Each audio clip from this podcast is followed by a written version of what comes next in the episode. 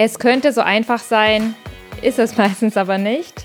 Die Planung und Verarbeitung der Luftdichtheit, aber es gibt die Luftdichtheitsnorm DIN 4108 Teil 7 und in der steht eigentlich alles, was ihr Wissen braucht.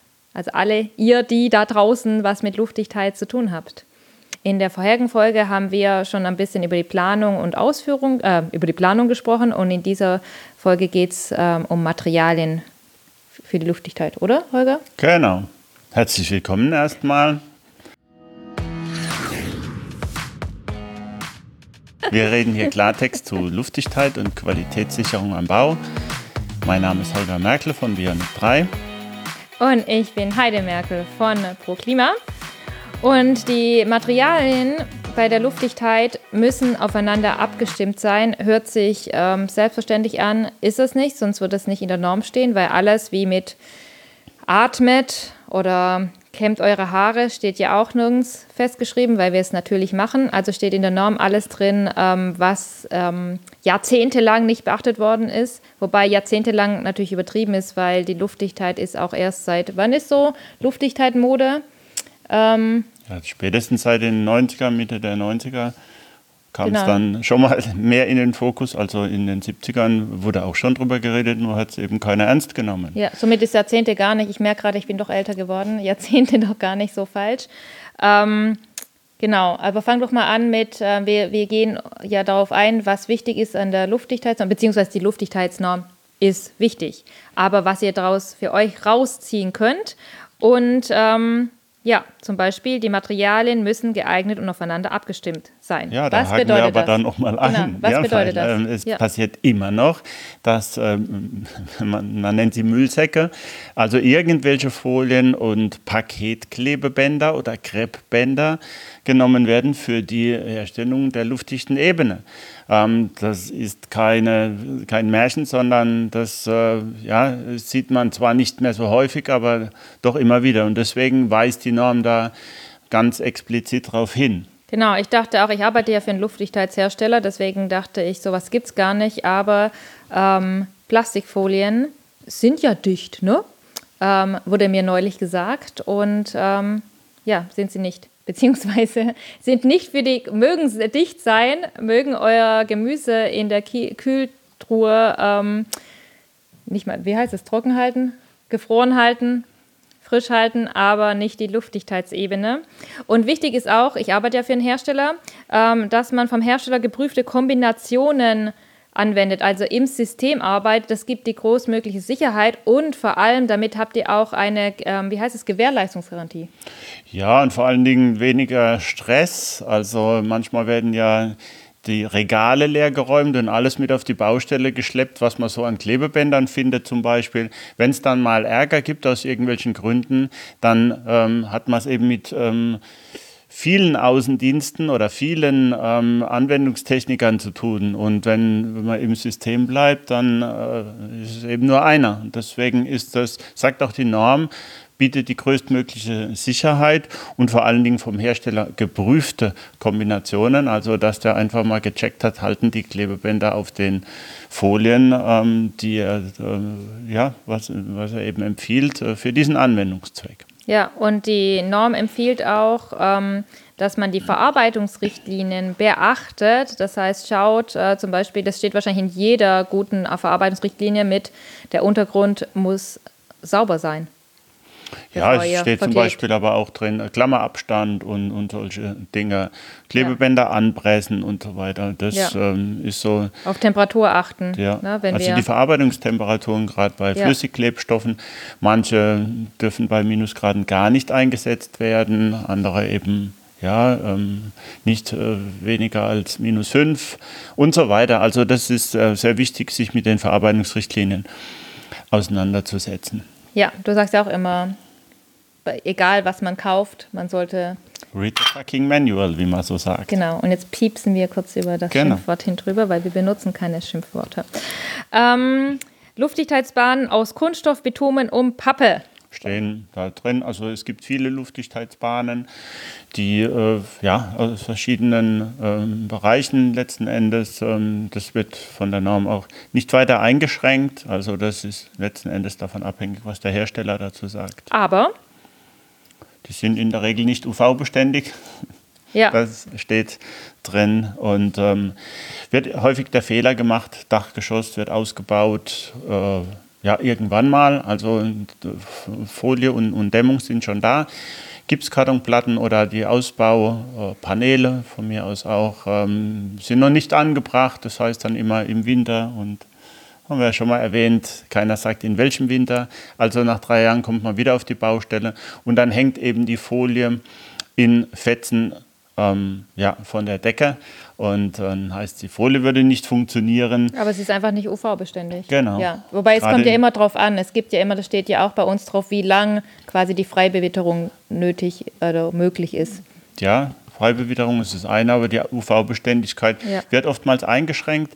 Ähm, ganz extrem ist es im Dachflächenfensterbereich schon vorgekommen. Also ja. ich rede auch von, von ähm, nicht jetzt die Folien der größeren Hersteller, die, die man so kennt, sondern das sind dann meistens irgendwelche Materialien, die eingesetzt werden, wo nicht darauf geachtet wurde, dass die nicht UV-beständig sind und ähm, die Lösung ist eben abdecken, also Ausbau dann doch mal machen im Winter oder eben zumindest abdunkeln, also vor UV-Bestrahlung schützen. Wobei hier eine persönliche Anmerkung, es äh, lohnt sich, wer billig baut, baut meistens zweimal. Also es lohnt sich schon, sich vorher eigentlich mit den Materialien zu beschäftigen, was man einsetzt und vielleicht nicht das günstigste zu nehmen. Weil zum Beispiel, wenn es nicht UV-beständig ist, muss man alles abdrucken, aber, aber, daran denkt man ja gar nicht. Also ich denke mal, die Menschen, die billig bauen, denken nicht noch dran, dass es nicht UV-beständig ist und dass man es abdunkeln Ja, weil sie es einfach nicht wissen, aber man kann es ja, ja, zum Beispiel darauf hinweisen. Das tun wir ja dann regelmäßig, wenn wir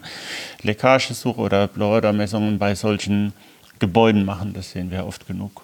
Okay. Ja. Plattenmaterialien werden natürlich ebenso erwähnt.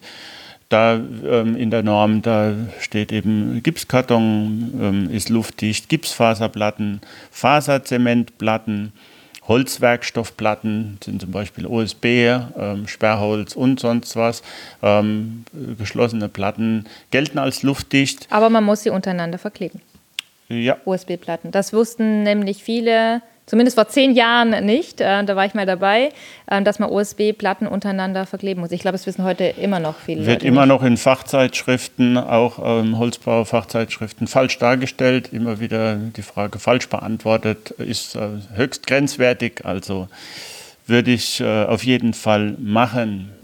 Und der Hinweis äh, steht dann auch dabei, ähm, das bezieht sich aber dann eher auf Gipskarton, dass bei mehreren Lagen von Platten die Luftdichtheitsebene eindeutig festgelegt werden muss. Also das heißt, welche Schicht jetzt äh, luftdicht ähm, als luftdichte Ebene gilt. Sonst haben wir da einen Versatz dazwischen, der zu ähm, ähm, ja, Undichtheiten führt. Genau, und damit halt die Anschlüsse dann auch stimmen, ne? dass man weiß, wo ist die luftdichte Ebene, wo schließe ich dann weiter an, wo geht es weiter. Das ist ja oft das Problem. Ja. Dann, was ist undicht? Genau. Also die Norm sagt auch, was undicht ist. Das ist ja das Schöne an der 4108 Teil 7. Die Luftdichtheitsnorm sagt genau, was könnt ihr nutzen, was nicht, was ist dicht, was ist undicht. Und undicht sind zum Beispiel Nut- und Federbretter, ganz, also Nut- und Federschalungen äh, im Bereich der Stöße. Und die hat man ja da einige, äh, wenn man solche solchen Ausbau macht. Also ein Gipskartonausbau ist normal. Also Häuser, die ähm, mit äh, Platten ausgebaut sind, äh, haben meistens, sagen wir so, bessere Werte beim Blauer-Test als Nutenfederbretter, gerade in der Sanierung. Holzweichfaser ist nicht luftdicht, ist winddicht. Das haben wir schon mal unterschieden. Genau, in der ersten Folge, falls ihr jetzt gerade erst reinhört, in der vorherigen Folge haben wir definiert, was ist luftdicht, was ist winddicht und ähm, sind quasi die ersten Basics von der Luftdichtheitsnorm durchgegangen. Ja. ja. Holzwolle Leichtbauplatten sind undicht, es sei denn, diese Materialien sind verputzt. Also Holzfaserplatten, wenn die verputzt sind, auch als Holzweichfaserplatten, nur für die Unterscheidung ähm, der Begriffe wird ja auch immer wieder verwendet. Also wenn diese Platten verwendet sind, ähm, dann ist es Luft, äh, verputzt sind, sorry, dann ist es luftdicht. Allerdings muss auf die Ränder geachtet werden. Zum Beispiel gibt es auch ähm, die Variante, dass man ähm, Strohmatten nimmt, diese verputzt, so wie man es ähm, in, in, früheren äh, Häusern häufig gemacht hat, wird auch heute noch gemacht. Die sind aber eben im Bereich der Fensterbänke, also oberseitig, ähm, dann undicht und das betrifft auch Holzfaserplatten, also diese Holzweichfaserplatten.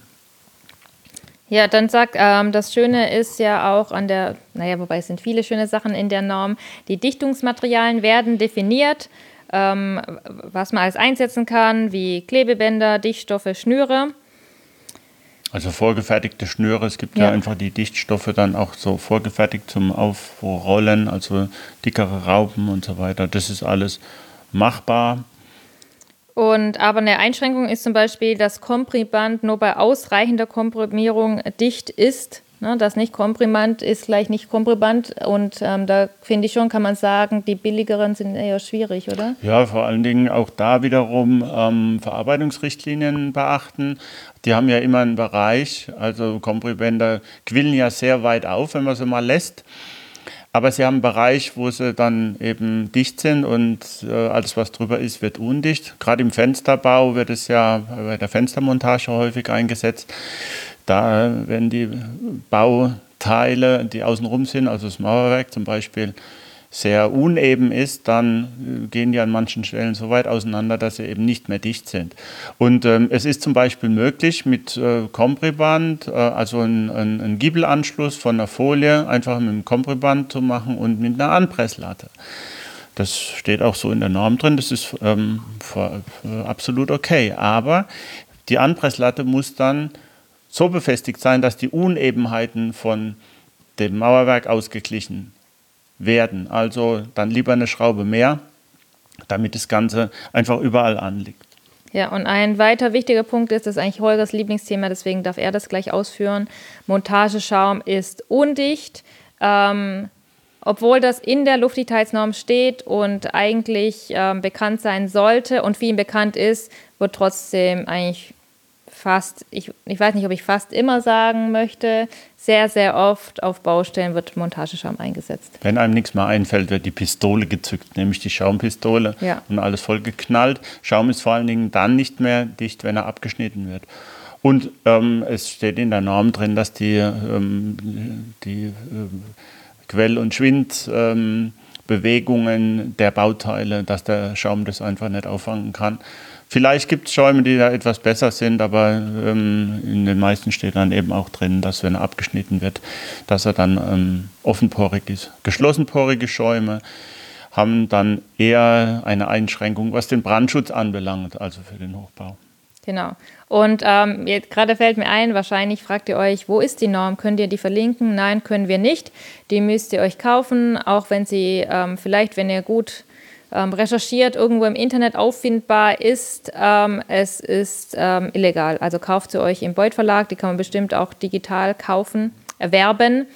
Ähm, ja, zurück zum Thema. Ja, jeder, der, jeder und jeder, die damit zu tun hat mit der Luftdichtheit in Gebäuden, der sollte, sollte sie sich haben. Auf jeden. Also die Investition ja. lohnt sich und deswegen ähm, können wir quasi auch nicht ähm, ähm, klar haben wir die Norm gelesen und wir haben sie auch hier liegen, aber können euch quasi nicht die Zitate oder alles, ähm, wie heißt das, sorglos einschlafen mit der Luftdichtheitsnorm 4108 genau, Teil 7 vorlesen. Ja, ja. Ähm, nein, inzwischen bin ich gewechselt. lese ich nicht mehr Bauphysikbücher zum Einschlafen. Also was wichtig ist, was ich vorher kurz erwähnt habe, ist, dass zum Beispiel die Untergründe sauber, trocken und staubfrei sein sollen. Und ähm, Vielleicht sagt ihr, klar, logisch, wo ist denn das Problem? Ja, du kommst halt auf der Baustelle, da ist halt ein bisschen Schmutz und das muss man halt mal wegkehren. Und das ist nicht nur jetzt bei ähm, Sanierung so, sondern auch bei Neubau. Und da das nicht gemacht wird, steht es ja auch in der Norm, zum Beispiel auch, ähm, dass auch kein Öl, kein Fett dran sein. Der Ausdruck ist, glaube ich, hier frei von haftmindernden Stoffen. Genau. Ähm, ist der normische Ja, wobei dann nochmal ja. quasi das ein extra Begriff ist, also ja. Öl, Fett und äh, weitere haftmindernde Stoffe. Was ist das denn? Das sind zum Beispiel Trennmittel auf ähm, Stang, äh, Strangpressprofilen für Fenster. Also Kunststoffprofile, die haben meistens ein Trennmittel und ähm, das, da klebt eben nicht alles einfach so drauf. Und deswegen muss das eben ähm, gereinigt werden, bevor man da klebt. Und ich fürchte einfach, dass die meisten das nicht machen und das ist auch ein Grund, warum immer es bei Fenstern zieht. Ja, zum Beispiel. Also ja. gerade im Dachflächenfensterbereich ist das ein großes Thema. Ja. Oder auch, ähm, ja, wenn man sich wundert, dass es eben nicht klebt, dann ist es meistens äh, da der Grund zu suchen. Ja, und wenn ihr euch wundert, warum es immer an Fenstern zieht, dann hört uns äh, Hört uns doch weiterhin zu, und zwar in der Folge 17, also zwei Folgen vorher haben wir darüber gesprochen. Beziehungsweise mit wir meine ich, glaube, das war eine Solo-Folge vom Holger. Genau. Ja, hat der Holger alleine gesprochen. Ja, aber auch sehr informativ. Bei Kunststoffen ist auch auf die chemische Verträglichkeit zu achten. Ähm, das muss natürlich der Hersteller checken. Also das sollte man beim Hersteller nachfragen, kann ich denn darauf kleben, was ich da gerade verarbeiten will. Manchmal werden ja Materialien eingesetzt, die man nicht so kennt und die nicht so geläufig sind. Und ähm, der Untergrund muss tragfähig sein. Das ist eigentlich so die, äh, der, der, wesentliche Ausdruck. Das betrifft aber auch zum Beispiel Putze. Also wenn der Putz sandet, dann kann ich da zum Beispiel nicht drauf kleben. Oder wenn ich auf ähm, altem Holz klebe bei der Sanierung und das ist dreckig über die Jahrhunderte, ähm, dann ähm, ja, sollte man Breimann zum Beispiel. Also das ist das, was da ja als ähm, Empfehlung steht. Und wenn wir gerade beim Thema sind, Klebeband, ein normales Klebeband ist ähm, für sägeraue, ähm, für sägeraues Holz ungeeignet weil das bisschen Kleber, das auf dem Klebeband drauf ist, normalerweise nicht ausreicht, um diese Berg- und Talfahrt da bei dem Sägerau zu überbrücken. Also auch da Breimann oder eben eine Klebemasse verwenden, also zum Beispiel Kartuschenkleber. Ja. Breimann ist immer eine gute Idee. Und wenn ihr, oder fast immer eine gute Idee, und wenn ihr aber da Fragen habt, äh, fast jede, also jeder gute Hersteller hat äh, eine Technik-Hotline, ähm, stellt Fragen, ruft an, schreibt eine Mail, ähm, ja, bevor ihr irgendwas macht. Wobei ich glaube, die meisten Fehler entstehen gar nicht, weil man irgendwas macht, sondern weil man irgendwas macht, ohne vorher nachzudenken ja, irgendwas gemacht hat und genau, hinterher genau. das Kind versucht aus dem Brunnen wieder rauszuholen. Ja. Ähm, wir empfehlen nicht nur anzurufen, wir empfehlen die Schriftform und auch eine schriftliche Bestätigung. Das ähm, hat schon oft äh, zu Irritationen geführt, dass vielleicht eine Aussage des Herstellers am Telefon auch falsch verstanden wurde oder eben ähm, falsch getätigt wurde. Und wenn man es nicht schriftlich hat, dann hat man im Zweifelsfall einfach ein Problem. Also bei der Proklima könnt ihr einfach an technik.proklima.de einfach mailen und ähm, dann bekommt ihr auch relativ zeitnah eine Antwort. Ja. Dann lass uns weitermachen mit, ähm, wir waren schon bei Primern, Klebemasse. Ähm, ja, dass man, ähm, das fand ich, ich finde das ein schönes Wort, Klebemassen ausreichend dimensionieren. Ich mag die Wörter da drin.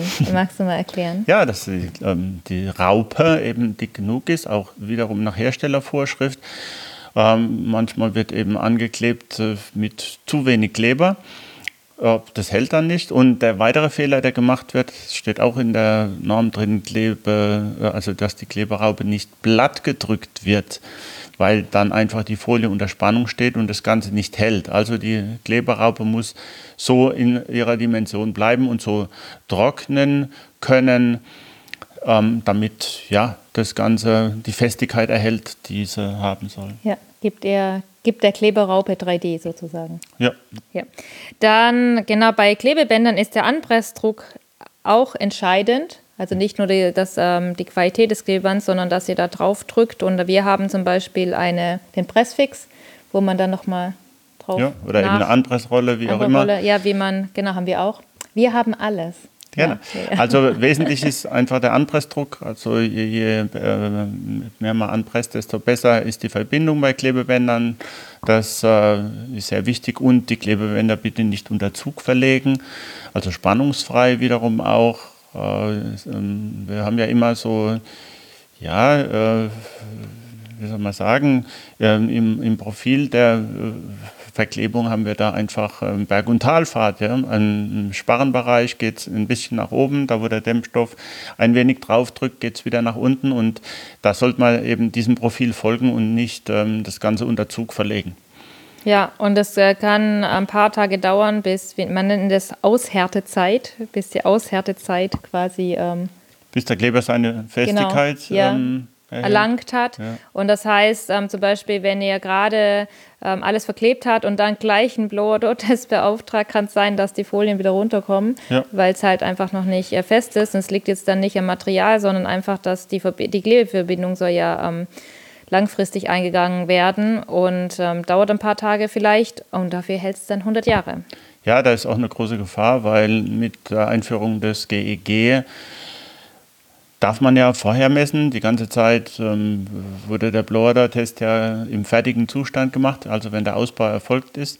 Und jetzt geht es vorher, also die luftdichte Ebene muss fertiggestellt sein, dann können wir bereits messen. Aber wenn dann die Klebe Raupen zum Beispiel noch nicht ausgehärtet sind, dann geht das Ganze schief und ähm, ja, da ja. wird es einigen Ärger geben. Genau, zur Änderung durchs GG haben wir auch eine Podcast-Folge aufgenommen. Dann Schlaufenbildung, also die Norm sagt auch, also alles, was wir jetzt sagen, ist nicht unser Wissen, sondern das Wissen der Norm. Genau, wir haben abgeschrieben. Genau, wir haben abgeschrieben. Und also sagt ja zum Beispiel auch das mit Aushärtezeit, das sagt ja die Norm auch. Ja, zum Beispiel, klar. genau. Also das ähm, nur nochmal so ähm, zur Dokumentation. Dann sagt die Norm auch mit der, ähm, die Schlaufenbildung ist wichtig. Ja, dass das Ganze, die Bauteile sich untereinander bewegen können. Ist ja das mit der Dehnschlaufe auch. Ja, dann magst du weitermachen? ja, die Perforation der Verbindungsmittel ist unbedeutend, also Tackerklammern, ähm, die Löcher, die durch die Tackerklammern entstehen, ähm, äh, da gibt es normalerweise keinen Stress. Man muss die auch nicht abkleben. Genau, das wird nämlich ganz sagen. oft gefragt. Ne? Ja. So, muss ich Tackerklammern abkleben, ist eine ganz häufige Frage, die ich höre. Ja, also ja. muss man nicht, aber äh, stiftförmige Verbindungsmittel sind nur dicht, wenn sie abgedeckt sind oder angedrückt sind. Stiftförmige Verbindungsmittel ist ein Nagel zum Beispiel. Wir ja. haben auch ähm, Fälle gesehen, wo ähm, äh, ja, in jüngster Zeit ähm, Luftdichtungsbahnen mit Dachpappstiften befestigt wurden. Da hat, ist einer ein bisschen hängen geblieben, so in früheren Jahrzehnten. Früher hat man das so stellenweise gemacht. Also das müsste abgedeckt werden oder angepresst werden. Und ähm, eine neuere Geschichte, die immer wieder vorkommt, sind die Justierschrauben. Das heißt, dass man da einfach ähm, ähm, die Lattung mit einstellt, also ausrichtet, also die Schraube reinknallt, die letzten Krallen ähm, halten die ähm, Latte fest und man kann quasi das Ganze ausrichten. Und dadurch entsteht eben ein Loch hinter der Latte. Also da gibt es ja auch schöne Kleberchen, Pflasterchen, die man da drunter legen kann, damit das Ganze an der Stelle dicht ist. Ja, und dann gibt es viele Grafiken, zum Beispiel auch zu Fensteranschlüssen? Ja, also Fensteranschlüsse sind ein eigenes Thema. Da haben wir auch da in der vorletzten Folge einiges dazu ähm, erzählt. Ähm, Holzbau, ähm, äh, Massivbau, äh, Dachflächenfenster, all das äh, ist in der Norm mit schönen Grafiken geregelt und ähm, allgemein kann man eben sagen, ja, dass die ähm, RAL-Montage, die berühmte, in der Norm eben schon vorweggenommen wurde im Jahr 2001, also dass da schon sehr, sehr viel drin stand, was da jetzt noch weiter ausgearbeitet wurde. Also, die Luftdichtheitsnorm ist toll. Genau. Also man kann vielleicht sagen, die Kenntnis der Luftdichtheitsnorm verkürzt so manche Diskussion auf der Baustelle. Das habe ich schon erlebt, dass ja, jemand irgendwas erzählt hat. Zum Beispiel Tackerklammern müssen abgeklebt werden. Also diese ganzen Punkte, die wir da erwähnt haben. Und dann kann man einfach sagen, Achtung, da steht es drin und das, was du da erzählst, ist vielleicht nicht ganz richtig. Und die Luftdichtheitsnorm ist die Lieblingsnorm meines Kollegen Michael Försters.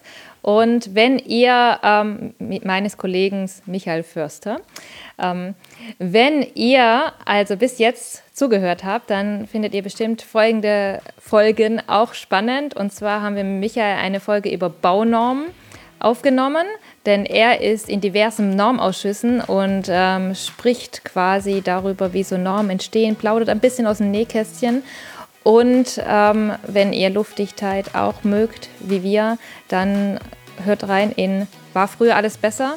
Die nackte Wahrheit über Luftdichtheit. Weil da findet ihr Argumente gegenüber den ewig gestrigen, ähm, warum Luftdichtheit wichtig ist und dass früher nicht alles besser war.